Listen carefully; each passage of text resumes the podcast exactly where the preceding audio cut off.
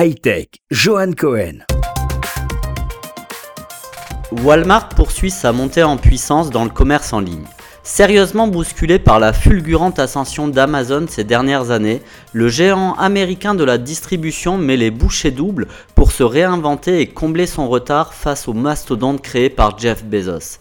Pour y parvenir, Walmart multiplie ses partenariats et ses acquisitions. La firme américaine a mis la main sur la start-up israélienne Aspectiva, spécialisée dans la recommandation de produits auprès des consommateurs. Les modalités de l'opération n'ont pas été dévoilées.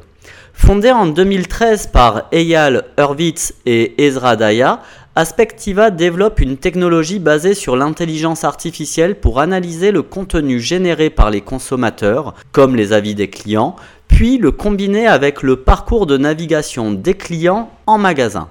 De cette manière, la start-up basée à Tel Aviv est en mesure de proposer des produits aux consommateurs, ainsi bien en ligne que dans le magasin.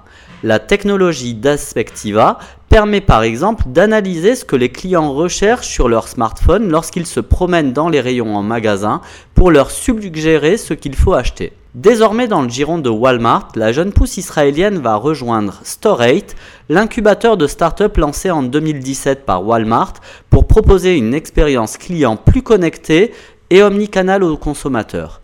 Avec Aspectiva, Walmart pourra s'appuyer sur une technologie lui permettant de mieux connaître des clients pour leur proposer une expérience de shopping à la carte selon leurs besoins et leurs attentes.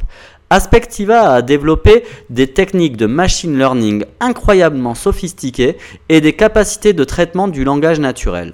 Le temps presse en matière d'innovation pour le groupe américain car Amazon prévoit notamment d'ouvrir jusqu'à 3000 magasins sans caisse Amazon Go d'ici 2021.